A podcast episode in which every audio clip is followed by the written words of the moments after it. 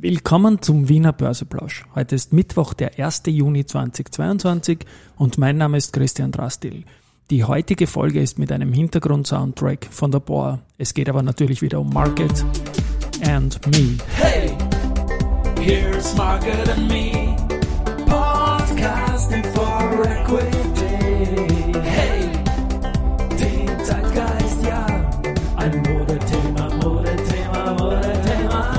Börse als Modethema und die Juni-Folgen des Wiener Börseplausch sind präsentiert vom Wienerberger und dem WSS Aktien Österreich Fonds, der sich heuer super hält. Äh, kaum im Minus ist hier to date und die ISIN werde ich verlinken und auch im Monat natürlich noch stärker auf diesen Österreich Aktienfonds eingehen. Ja, wir haben Hintergrundgeräusche heute von der POR. Die, Por die Baustelle, POR-Stelle wollte ich schon sagen, direkt vor der Haustüre ist natürlich nicht nachhaltig zu stoppen. Jetzt ist aber bald vorbei. Sind ganz tolle Kollegen, die da vor mir, vor meinen Fenstern arbeiten. Ein bisschen laut kann es vielleicht im Hintergrund heute werden. Sorry im Vorfeld dazu. Gut, blicken wir mal gleich zu Beginn auf den Markt. Als ich das jetzt hier einsprechen darf, gestern habe ich die Uhrzeit vergessen, ist es 14.12 Uhr und der ATXDR steht de facto unverändert bei 6.935 Punkten, ein Plus von drei Punkten momentan. Ähm, auf der Gewinnerseite haben wir die Zumtobel mit plus 3,4 Prozent, die FACC mit plus 3 Prozent und die POR, danke Baustelle, für, ich glaube jetzt hat einer gerufen, sogar im Hintergrund Yes, 2,8 Prozent. Der Verbund äh, ist mit 2,4 Prozent im Minus, war gestern großer Gewinner, Marinomed mit 1,4 und die EVN mit 1,4 Prozent im Minus als Begleiter des Verbund. Ich möchte nochmal auf den gestrigen Tag blicken, denn das muss ich dann bei der Wiener Börse noch rechecken. Aber ich glaube, es war nicht nur der höchste Umsatz in der Barbecue-Ära, in dieser neuen BBO Market Maker-Ära, sondern auch überhaupt meines Wissens nach seit 2007. Wir haben mehr als eine Milliarde Euro Handelsumsatz gestern an der Wiener Börse gehabt und das ist ganz klar konnektiert gewesen mit der MSCI-Geschichte, wo ja drei österreichische Aktien beteiligt waren. So hat die RBI, die ist runtergestuft worden in einen kleineren Index, in den Small Cap Index, gestern gleich 355 Millionen Euro Handelsumsatz gemacht. Das ist der zweitgrößte Handelsumsatz in der nunmehr 17-jährigen Börsegeschichte der RBI. Nur am Tag des IPOs selber, also der ersten Notiz natürlich, war es mit 565 Millionen Euro höher. Auch die Zumtobel, die auch runtergestuft worden ist, hat einen sehr, sehr hohen Umsatz für ihre Verhältnisse gehabt, mehr als 10 Millionen Euro. Auch das ist ein Top-3-Rang. Detto die Strabag, die in den Österreich-Index aufgenommen worden ist und 40 Millionen gemacht hat. Das hat den Folgeeffekt, dass der Thomas Birtel mit den Umsätzen und einer guten Kursentwicklung in den letzten Tagen wieder im CEO-Ranking führt. Und der 31.05.2022, der 31.05. ist immer der, Verzeihung, der MSCI-Tag, 1,052 Milliarden Euro Umsatz. Ja, also das waren quasi die, die Hauptpunkte gestern. Und natürlich die Immofinanz, die gestern auch noch weiter verloren hat, also jetzt dann mehr als 10 Prozent unter dem Angebotspreis, unter dem ausgelaufenen Angebotspreis von 23 Euro steht. Und heute stabilisiert sie sich mal 1 Prozent plus bei circa 20,55 Euro momentan. Und ich spiele immer im Abstand, im Abspann das Lied Dreamer, also And You May Sing That I'm a Dreamer. Und ich sage dann zum Schluss auch immer, träumen wird man dürfen. Und da habe ich dann einen WLAN Rudi bekommen. Da hat ihr Träumer-Song mal gepasst, äh, weil ich ja gesagt habe, nee, also vielleicht gibt es ja noch eine kurze Frist, dass man die 23 Euro noch andienen kann. Und die Leser meinen, der Hörer, Hörerinnen meinen, never ever wird es da eine zweite Chance geben. Ich denke, das ist noch nicht aller Tagen, Tage Abend und natürlich wäre es fair, wenn dann nur die bedient werden würden, die nicht erst am 30.05. oder danach jetzt gekauft haben, sondern die, die einfach verschlammt haben oder die mit dieser Frist, und das war eine budgete Sache von der Übernahmekommission abwärts, nicht äh, verfügt haben.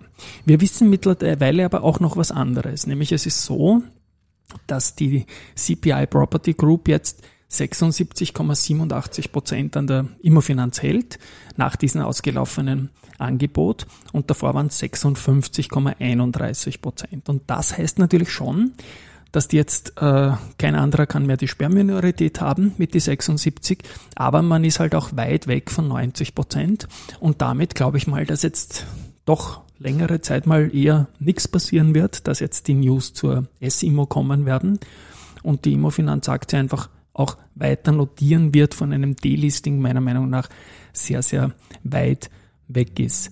Und dazu passt ja auch letztendlich die Geschichte. Ich habe es ja gestern gesagt, für mich haben die Vorstände vielleicht und für ein, einige Leser auch ein bisschen zu wenig äh, gekämpft um einen höheren Preis, weil die haben ja zu 23 Euro gegeben, der Net Asset Value ist da deutlich höher.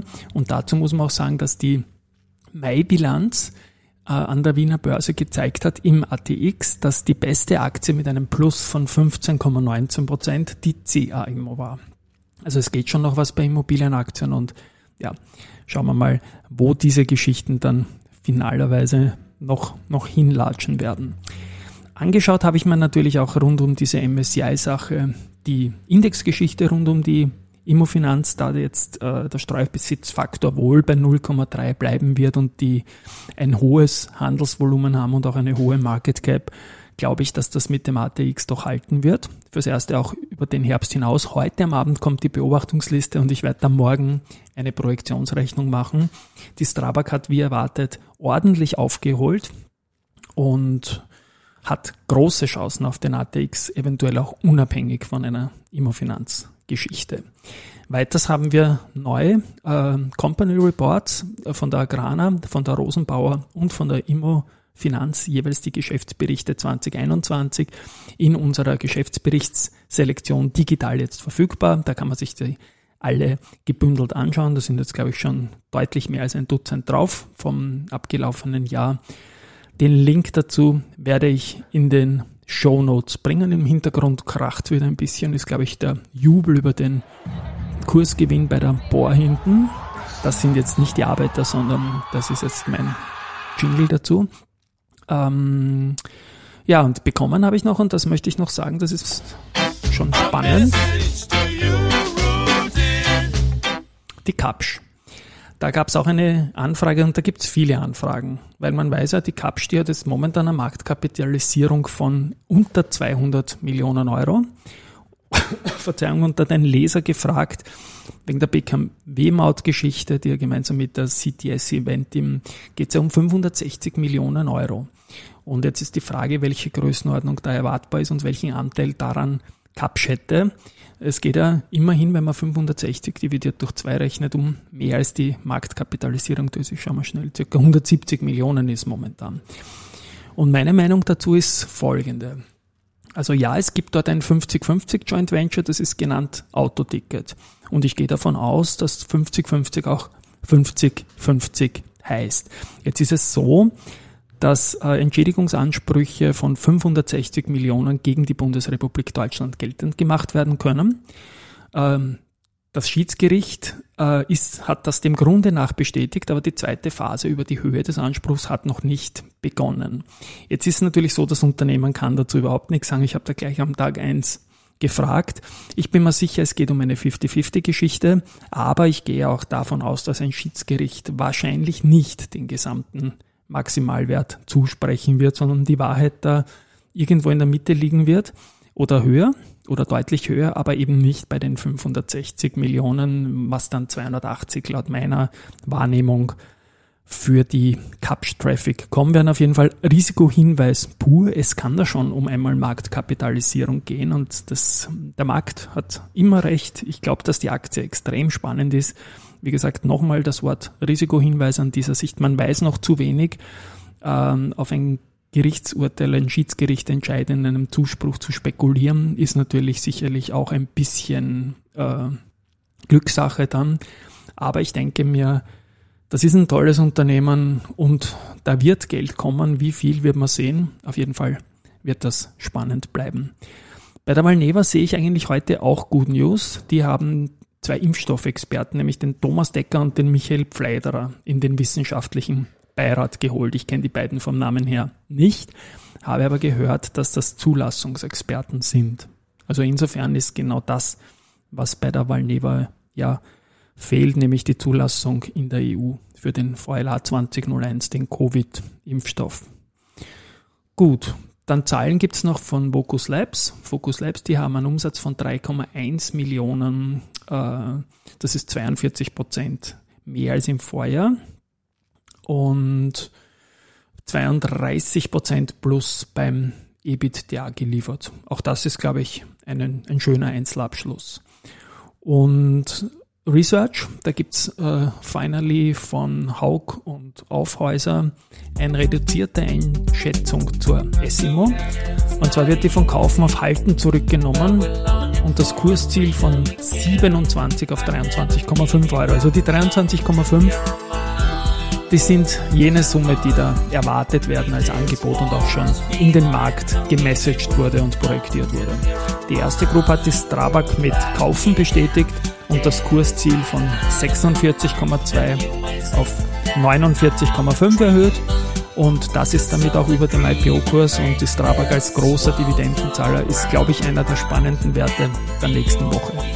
Risikohinweis, tschüss, baba und wir hören uns morgen.